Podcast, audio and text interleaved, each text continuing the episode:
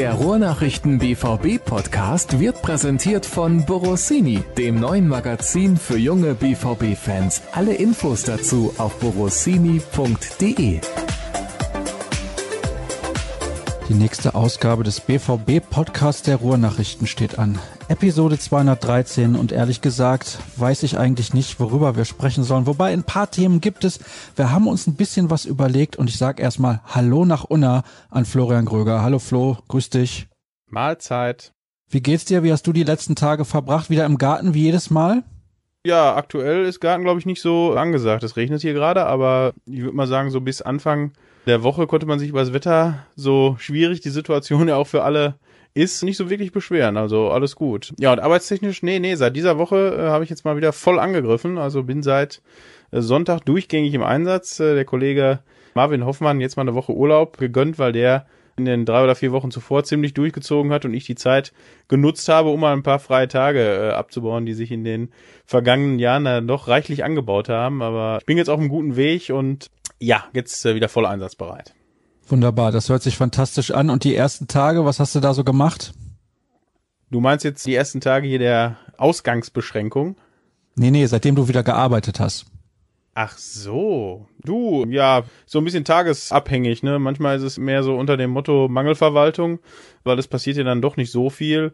Andererseits, so seit Mittwoch hat dann die ganze Thematik auch jetzt hier mit den BVB-Masken und dann äh, am Donnerstag der Regierungsgeschichte, also Beratung, auch wenn es jetzt noch zu keinem genauen Ergebnis gekommen ist und Corona-Tests sind angelaufen. Also seit Mittwoch nimmt die Thematik doch wieder ein bisschen Fahrt auf und ja, wir hoffen natürlich auch, dass es äh, nach Möglichkeit dann auch irgendwann Mai weitergeht aufgrund der Berichterstattung. Nichtsdestotrotz kann ich natürlich, da werden wir auch wahrscheinlich gleich noch drauf zu sprechen kommen, jetzt alle Argumente für und wieder Bundesliga auch absolut nachvollziehen.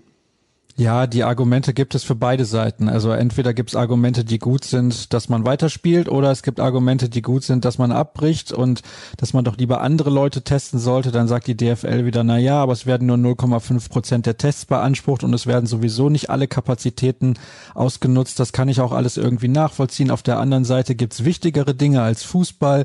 Dann wiederum stehen über 50.000 Jobs auf dem Spiel. Also es ist ein Hin und Her und da könnten wir jetzt auch sehr lange drüber diskutieren. Das haben wir aber zuletzt hier im Podcast auch schon gemacht. Deswegen möchte ich die Hörer damit nicht nerven, weil ich finde ja auch, man kann des ganzen Themas irgendwie überdrüssig werden. Du nicht auch? Ja, also es geht zumindest jetzt so langsam in die Richtung, weil irgendwie gibt jeder seine Meinung ab, jeder gibt seinen Senf dazu ab.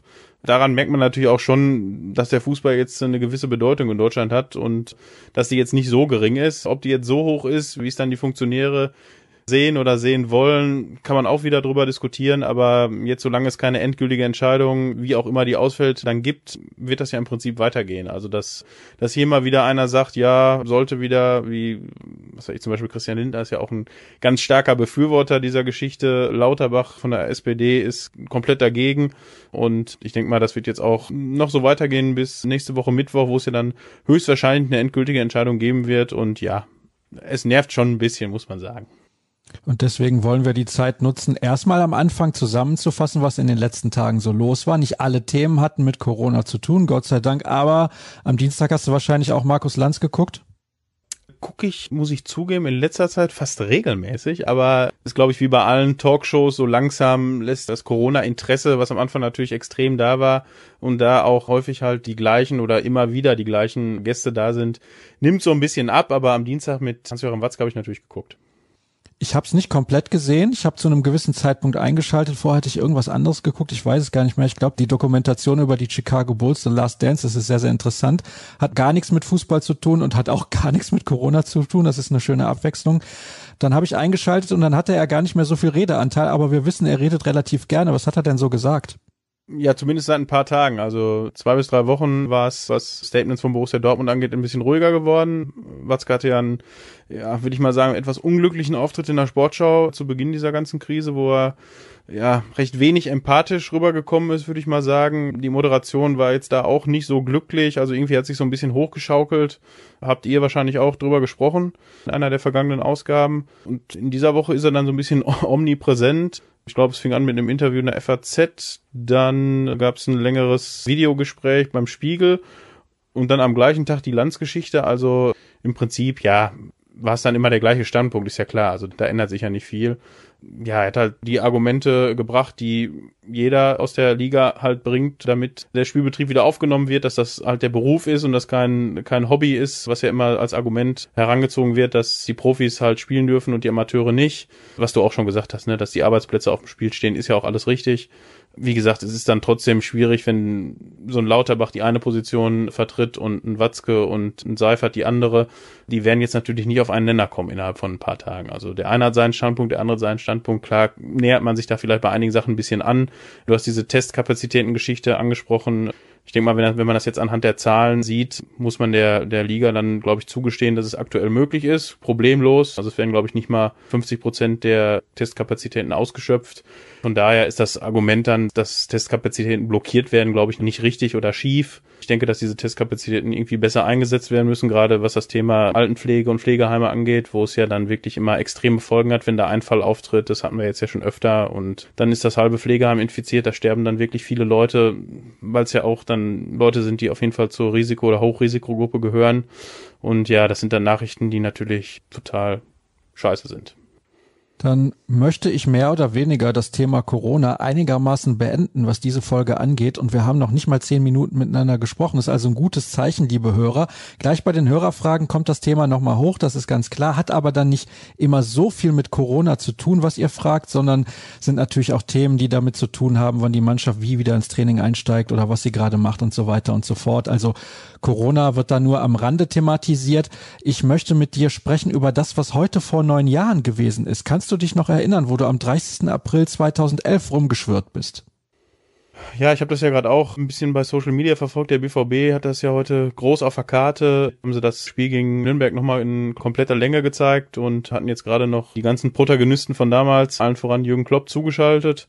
Boah, um ehrlich zu sein, ich weiß es gar nicht. Also das war noch so die die Phase, wo ich so zwischen privatem Stadionbesuch und beruflich samstags im Einsatz hin und her gependelt bin.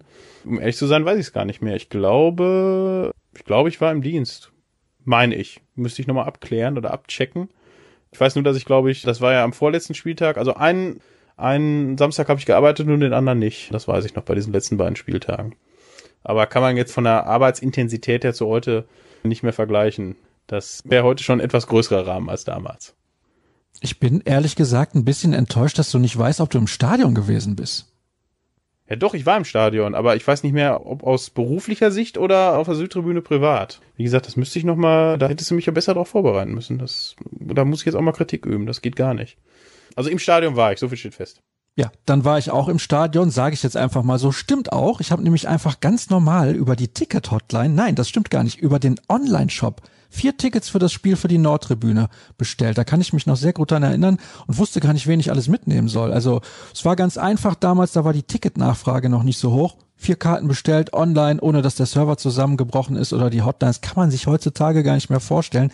Für ein Spiel, wo Borussia Dortmund Meister geworden ist, konnte man noch nicht absehen. Also man konnte ahnen, dass sie eventuell den Titel holen, aber man konnte nicht absehen, dass es in diesem Spiel passiert. Und wir erinnern uns alle an diese legendäre Aussage von Norbert Dickel im Fanradio und Mach mich hoch, glaube ich, hieß es da irgendwie. Und dann sagt er 2 zu 0 für Köln und 1-0 natürlich vorher auch noch. Und dadurch war Borussia Dortmund dann vorzeitig deutscher Meister. Und dann wurde in den Mai getanzt mit Borussia Dortmund als neuem Champion. Das war natürlich sensationell, hatte keiner mit gerechnet, mit einer ultra jungen Truppe. Und du hast es eben gesagt, viele der Protagonisten sind damals auch zugeschaltet gewesen, also von damals besser gesagt, waren zugeschaltet, können alle nochmal gerne nachschauen im YouTube-Kanal von Borussia Dortmund. Nur Lukas Barrios hatte irgendwie ein bisschen Probleme mit dem Mikrofon. Das hat nicht ganz so gut funktioniert funktioniert. Ja, dann könntet ihr euch ja mal kurz schließen. Das passiert bei dir ja auch häufiger mal. Ja, vielen Dank. Das lasse ich an dieser Stelle unkommentiert so stehen. Also wer nochmal in Erinnerung schwelgen möchte, haben wir auch ein bisschen was an Material auf unserer Internetseite zusammengefasst, was ich auch gelesen habe und mitbekommen habe. Es gibt Hinweise auf das neue Trikot und da würde ich dich gerne mal fragen, bei all den Trikots, die Borussia Dortmund in den letzten Jahren getragen hat, du kannst auch gerne deutlich weiter zurückgehen. Welches hat dir am besten gefallen? Welches ist dein ganz spezielles Lieblingstrikot? Du hast ja sicherlich auch das ein oder andere zu Hause im Schrank. Und was würdest du dir vielleicht mal für ein Trikot wünschen? Ja, also aus der Phase bin ich so ein bisschen raus. Also so zwischen dem 10. und 15. Lebensjahr war das natürlich schon ein Highlight. Das neue Trikot kam raus und erstmal gucken, wie es aussieht. Und das war natürlich damals dann auch wirklich erst, wenn es in den Handel kam, dann hat man es das erste Mal gesehen. Das ist jetzt nicht wie heute, dass schon Monate vorher irgendwelche Leaks auf irgendwelchen Seiten von irgendwelchen Entwürfen kursieren. Also wünschen, boah, ich finde diese Diskussion dann doch manchmal ein bisschen ermüdend. Ne? Das Trikot sieht jetzt, das ist super und das ist scheiße und das ist hässlich und ach nee, dann doch lieber so und einfallslos. Also, boah, es ist halt nur ein Trikot und die meisten Leute kaufen es ja im Endeffekt eh. Und von daher, also man hatte zumindest jetzt, wenn ich es jetzt auf meinen Geschmack runterbreche, jetzt keine Ausreißer die, die vergangenen Jahre. Das war immer recht schlicht und recht modern. Also so wie in den 90er Jahren. Ich meine, man hatte mal, glaube ich, wo Ike Hessler noch bei Dortmund gespielt hat, in dem Jahr hatte man auch so ein, so ein ganz labberiges, das war so ein dunkelgelb, mit so einem ganz labberigen Kragen. Also solche, solche Ausreißer, ob das jetzt gut war oder nicht, gibt's heute nicht mehr. Oder dieses legendäre Trikot des VfL Bochum mit diesen Faber, diese, was ganz bunt war. Also das gibt's ja heute mal maximal noch als drittes Ausweichtrikot. Trägt dann der HSV mal rosa, das ist dann auch noch so ein kleiner Aufreger. Aber bevor ich mich jetzt komplett verquatsche, eine nette äh, Trikotgeschichte hatte ich und zwar 94, 95 das Trikot, das war mit so kleinen Sternchen vorne. Hatten sie hier bei unserem Sporthändler in Unna, frisch reinbekommen und hatten dann einen Fehldruck hinten drauf gemacht mit einer ganz kleinen Acht von Michael Zorg vorne drauf. Und das wird dann direkt reduziert und das habe ich mir gekauft. Oder hat mir kaufen lassen von meinen Eltern wahrscheinlich. Und ja, da musste ich mir aber den einen oder anderen Spruch dann anhören, warum denn die Acht hinten so klein sei und hin und her, aber ich glaube, das würde ich jetzt mal im, im Nachhinein als mein Lieblingstrikot bezeichnen. Da ist die entscheidende Frage natürlich, liegt das Trikot noch irgendwo bei dir zu Hause? Puh, Gute Frage. Wahrscheinlich in den Untiefen des Kellers oder der Garage. Äh, da müsste ich mal ganz tief graben. Ich glaube, das gibt's noch, ja. Glaube ich schon. Dann erwarte ich, dass das als Bild genutzt wird für diesen Podcast, um den bei Twitter irgendwie unter die Leute zu bringen. Das wäre ja sensationell, wenn du dir da mal die Mühe gibst, in den Keller zu gehen oder in die Garage und das Trikot rauszukramen. Das ist ja wohl das Mindeste von dem, was ich erwarten kann. Ja, also ich verspreche zumindest, dass ich mal gucke. so viel kann ich garantieren. Dann können wir auch noch mal Michael Zorg fragen, ne? Was denn da los war mit der Acht. Gut, alles klar, dann hätten wir das geklärt. Ich habe übrigens auch ein Lieblingstrikot, weil ich den Spieler damals so sehr mochte. Patrick Berger, ihr habt es vielleicht schon mal gesehen, als wir den Podcast vor Publikum aufgenommen haben. Da hängen ja immer so Trikots hinter mir, beziehungsweise hinter den Gästen auch. Und da hängt auch immer dieses Trikot von Patrick Berger in knalligem Neongelb. Also das, was Flo gerade eben angesprochen hat, zum Beispiel dieses bunte Trikot des VfL Bochum mit der Faber-Werbung. Da haben sie, glaube ich, damals sogar im UEFA Cup mitgespielt. Mit Peter Neurohrer als Trainer sind gegen Standard Lüttich irgendwie ganz unglücklich unglücklich ausgeschieden, wenn ich das noch richtig im Kopf habe. Und da gab es dieses legendäre Trikot mit Spielmacher Darius Wosch. Aber wir schweifen komplett ab und ihr merkt, uns gehen die Themen ein bisschen aus. Aber wir haben noch weitere, zum Beispiel Marius Wolf und André Schürle sind Leihspieler. Und gerade bei Schürle habe ich gelesen, ihm könnte man einen Auflösungsvertrag anbieten im Sommer. Ich glaube, das wäre die beste Möglichkeit. Was denkst du? Ja, er hatte sich ja, glaube ich, irgendwann mal in einem Podcast auch dazu geäußert, dass wohl auch das Karriereende, glaube ich, nicht ausgeschlossen ist, auch wenn er erst 29 ist. Aber gut, ich meine, ist jetzt gerade irgendwie alles schwierig zu prognostizieren, was jetzt in den kommenden Monaten ist, aber wenn man jetzt vergleicht, wie die Liaison zwischen Borussia Dortmund und André Schöle bisher verlaufen ist, wäre das wohl das Beste und wahrscheinlich auch das finanziell Beste für Borussia Dortmund. Also ich glaube, André Schöle wird auch ganz gut hier einen Vertrag unterschrieben haben. Wie das jetzt genau sind an Millionen, sechs, sieben, acht, irgendwie sowas um den Dreh wird sein. Und wenn man sich dann irgendwie auf eine Auflösung einigt mit, mit der Hälfte des Geldes, können da wahrscheinlich beide Seiten irgendwie ganz gut mitleben. Wie gesagt, ist jetzt nur Spekulation, aber darauf könnte es hinauslaufen, ja. Die andere Personalie war? Marius Wolf. Entschuldigung, ist mittlerweile, glaube ich, aus seiner zweiten Quarantäne wieder entlassen. Musste dann, glaube ich, zweimal jeweils zwei Wochen zu Hause sitzen, aber gut passiert. Ja, weiß ich nicht. Also ich glaube, diese kolportierte festgeschriebene Ablösesumme in Höhe von 20 Millionen wären für Borussia Dortmund natürlich fast ein Sechser im Lotto. Äh, ich kann mir nicht vorstellen, dass die fließen. Ich hätte mir auch, glaube ich, nicht vorstellen können, dass die geflossen wären, wenn wir kein Corona hätten. Also das wäre jetzt schon ordentlich. Ich meine, VB hat, glaube ich, damals fünf oder sechs Millionen für Marius Wolf an Eintracht Frankfurt überwiesen. Hertha ist interessiert, das hat Michael Pritz wohl durchblicken lassen.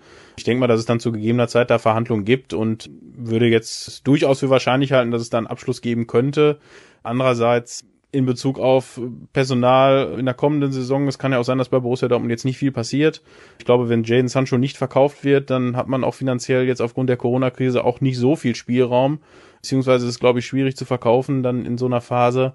Wenn du kaum Einnahmen aus Spielerverkaufen hast, dann irgendwie jetzt mal für 30 oder 40 oder 50 Millionen irgendeinen Spieler zu kaufen, was ja theoretisch irgendwie bei Ashraf Hakimi möglich wäre, wenn man ihn verpflichten würde, aber da reden wir dann von so einem Betrag und wie gesagt, vielleicht kann man ihn noch ein weiteres Jahr ausleihen, das wäre sicherlich ein interessantes Modell.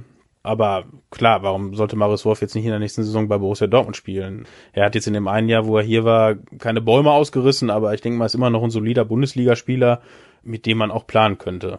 Da sehe ich jetzt kein Problem. Ich muss jetzt nochmal nachhaken bei André Schürle. Du hast gerade gesagt, du hast irgendwo mitbekommen, er hat sein eventuelles Karriereende mit 29 Jahren angedeutet. Also eigentlich finde ich André Schürle durchaus sympathisch. Der macht einen netten Eindruck, wenn man den so hört. Der scheint auch nicht allzu dumm zu sein. Also im Gegenteil, der macht auch einen, einen Eindruck, wo man denkt, ja, der ist eben nicht auf den Kopf gefallen hat aber in seiner Karriere die ein oder andere falsche Entscheidung getroffen, was die Vereinswechsel angeht. Er wird immer sehr gut verdient haben, okay, keine Frage. Aber wenn ich mit dem Talent mit 29 meine Karriere beende, habe ich auch ein bisschen was falsch gemacht, zumindest meiner Meinung nach. Ja, würde ich auch sagen, aber wie gesagt, manchmal ist es dann auch irgendwie ein bisschen Schicksal, wie es läuft. Ja, im Prinzip ging es ja so ab Chelsea, glaube ich, bei ihm ein bisschen bergab. Ne? Also Mainz, Leverkusen, Chelsea und dann zurück zu Wolfsburg. Und dann nahm das Drama seinen Lauf, muss man etwas überspitzt auszudrücken. Ja, weiß ich nicht, der Wechsel zu Borussia Dortmund war ja dann sicherlich auch unterm Strich eine ziemliche Fehlentscheidung für beide Seiten. Da war er dann, wo er zum BVB gekommen ist, dann irgendwie 25 eigentlich.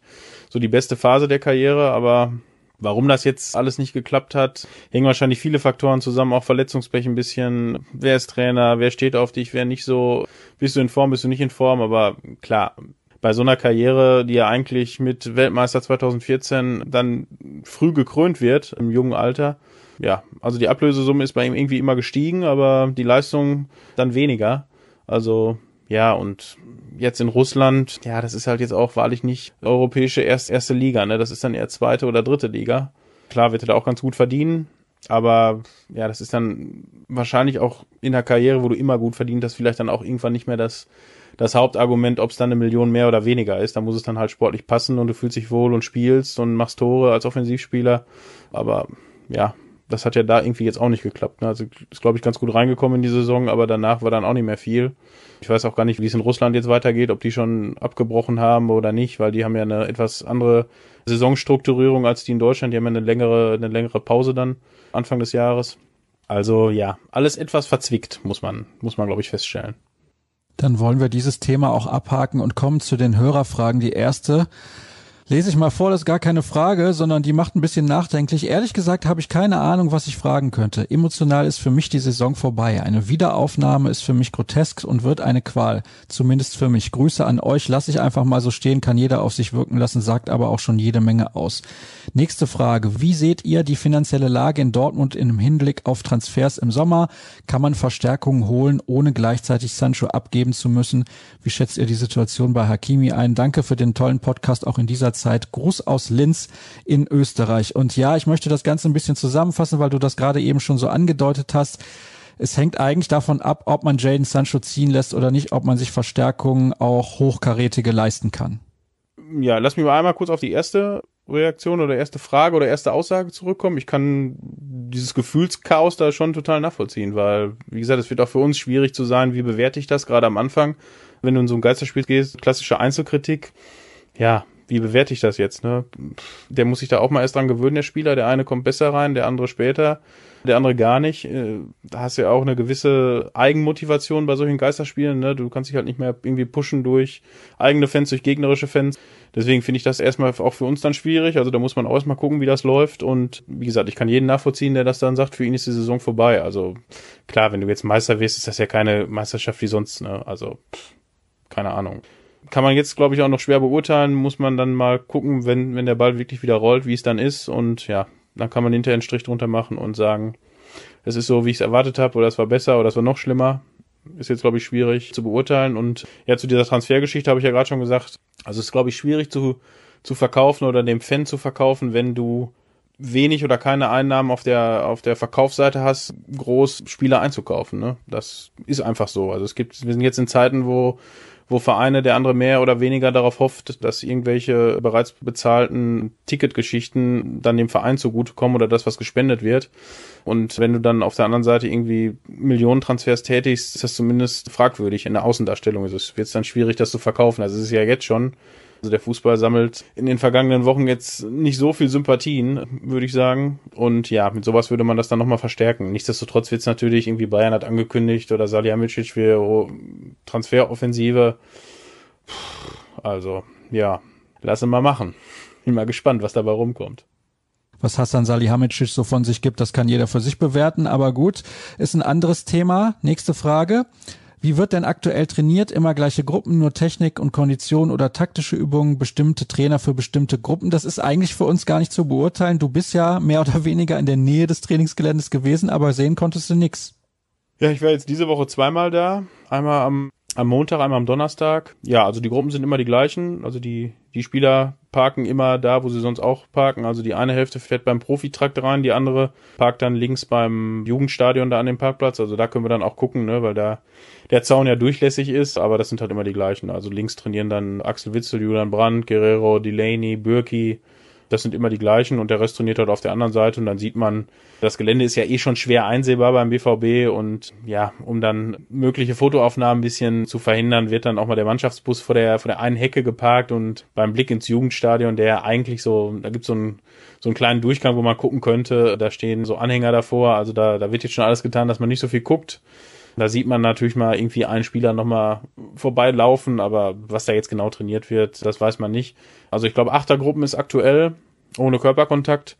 Ja, aufwärmen, irgendwie Kreis vielleicht noch, das geht mit angezogener Handbremse, dann irgendwelche Freilaufspiele vielleicht ohne Körperkontakt, Torschuss geht natürlich, aber du bist natürlich ein bisschen eingeschränkt. Trainer wechseln, glaube ich, so ein bisschen, hatte Lucien Favre, glaube ich, mal in irgendeiner, in irgendeinem Interview oder Podcast verlauten lassen.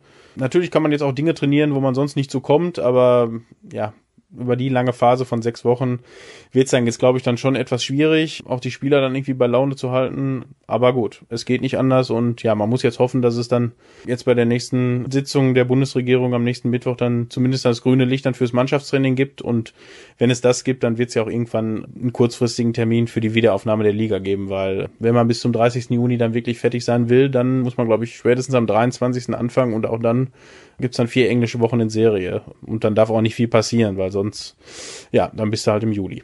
Was das dann bedeutet, vertraglich, was da geregelt werden muss, das, da muss ich passen.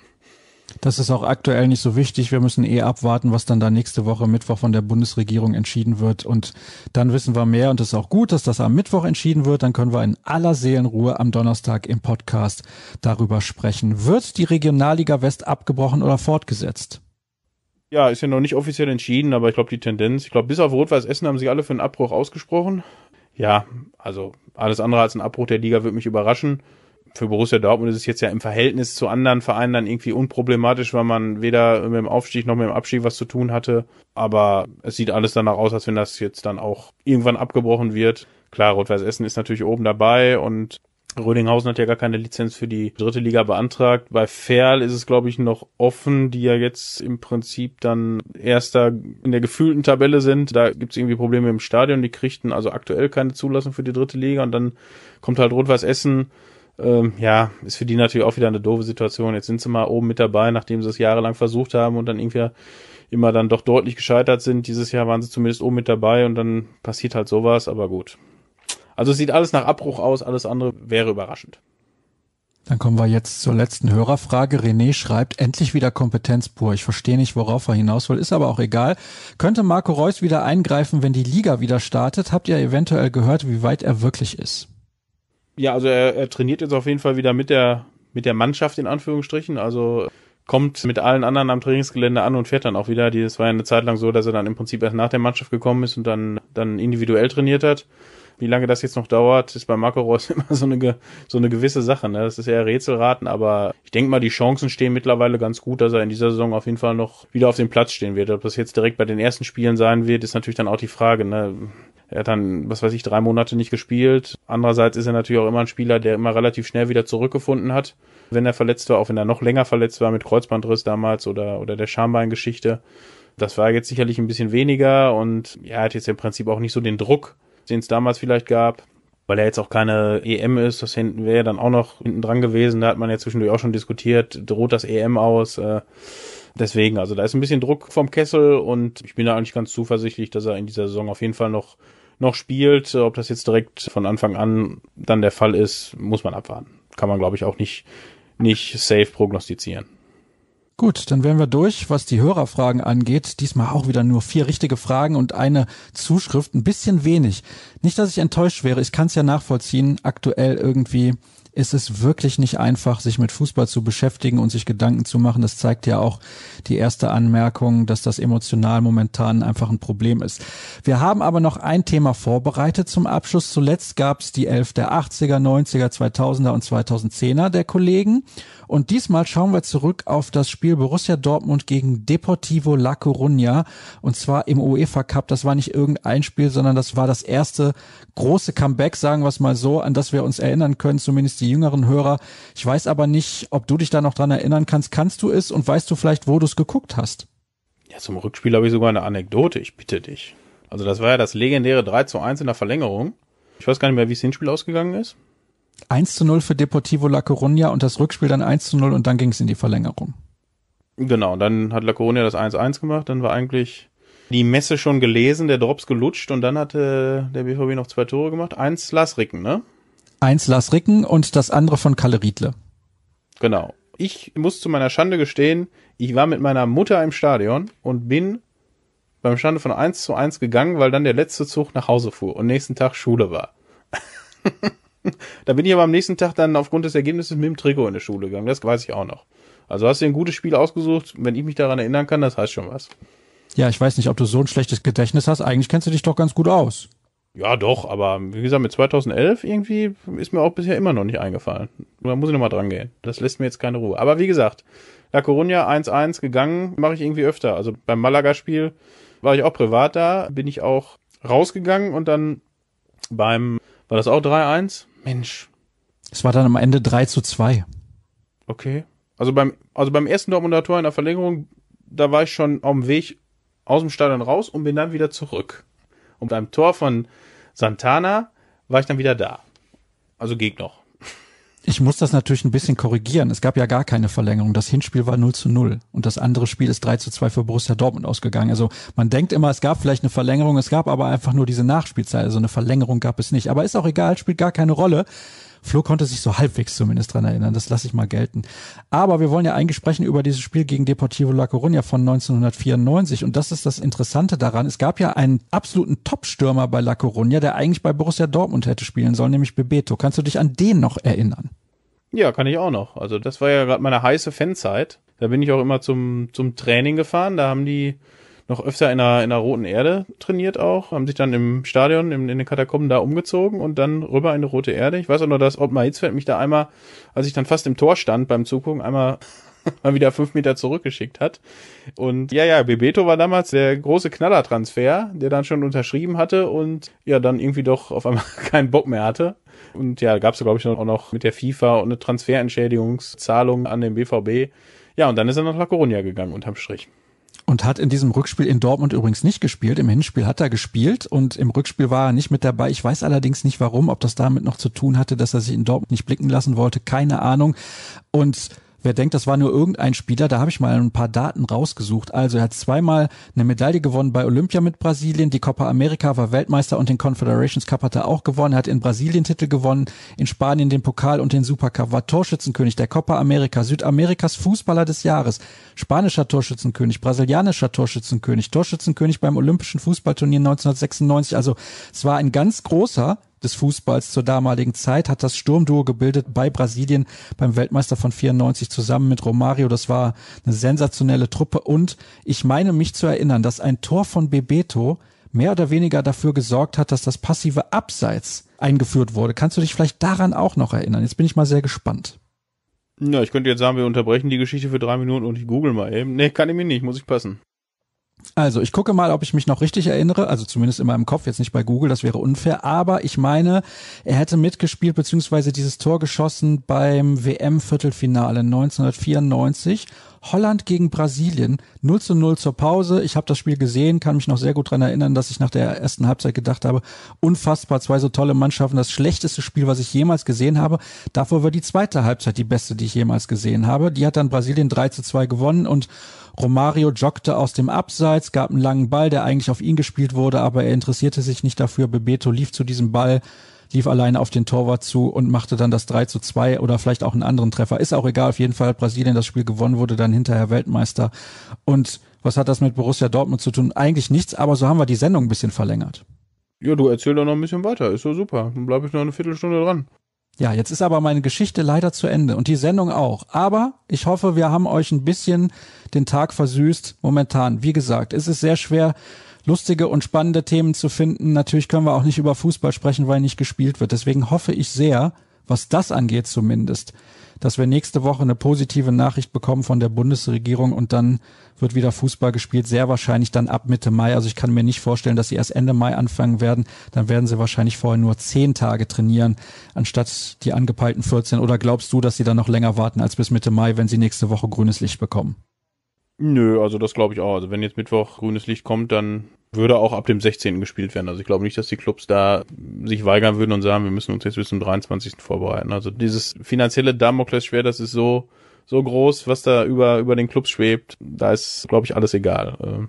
Äh, auch wenn du dann vielleicht mit nur, was weiß ich, 85% Fitness in die Spiele gehst, da muss man ja auch nochmal drüber sprechen. Das würde natürlich dann auch vielleicht, wenn du jetzt wirklich so viele englische Wochen hast, dann auch die Chance bieten für Leute, die sonst nicht so zum Einsatz kommen, dass deutlich mehr rotiert wird als sonst, dass Spieler auch mal von Anfang an spielen, die sonst höchstens mal kurz vor Schluss eingewechselt werden, auch bei Dortmund ein Baler, die vielleicht mal auch mal von Anfang an spielt. Morey hat noch gar nicht gespielt. Ist natürlich möglich. Auch bei anderen Vereinen wird wahrscheinlich dann deutlich mehr rotiert. Also könnte dann interessant werden, was sich dann wahrscheinlich auch in den Ergebnissen widerspiegeln wird. Also so eindeutig, wie wir das kennen, wird es dann wahrscheinlich nicht. Wir dürfen gespannt sein und müssen uns weiter gedulden. Herzlichen Dank, Flo, dass du mit dabei gewesen bist. Natürlich auch vielen Dank an euch, liebe Hörer, dass ihr bis zum Ende eingeschaltet habt und dabei geblieben seid. Ich kann mich nur noch mal wiederholen. Es ist schwer, was die Themen angeht. Wenn ihr Themenvorschläge habt, gerne her damit. Nächste Woche spreche ich auf jeden Fall mit dem Kollegen Tobias Jören. Das habe ich jetzt schon ausgemacht. Dann unterhalten wir uns über eventuelle Neuigkeiten. Und wenn ihr halt ein tolles Thema habt, schickt es mir gerne via Twitter, ist gar kein Problem, oder auch per E-Mail rnbvb.sportpodcast.de, da könnt ihr eine E-Mail hinschicken, aber Twitter ist definitiv der leichtere Weg und dann bauen wir dieses Thema sehr, sehr gerne mit ein, vor allem so historische Sachen, das ist doch immer ganz nett, sich darüber auch mal zu unterhalten. Ruhrnachrichten.de, Twitter at rnbvb, at rn-florian und Sascha Staat, da könnt ihr euch gerne umschauen, da gibt's immer Themen rund um Borussia Dortmund und Ansonsten kann ich nur sagen, bleibt gesund und nächste Woche hören wir uns wieder. Ah ja, und bleibt dieses Wochenende zu Hause, auch wenn es ein langes Wochenende ist. Bis dann. Tschüss.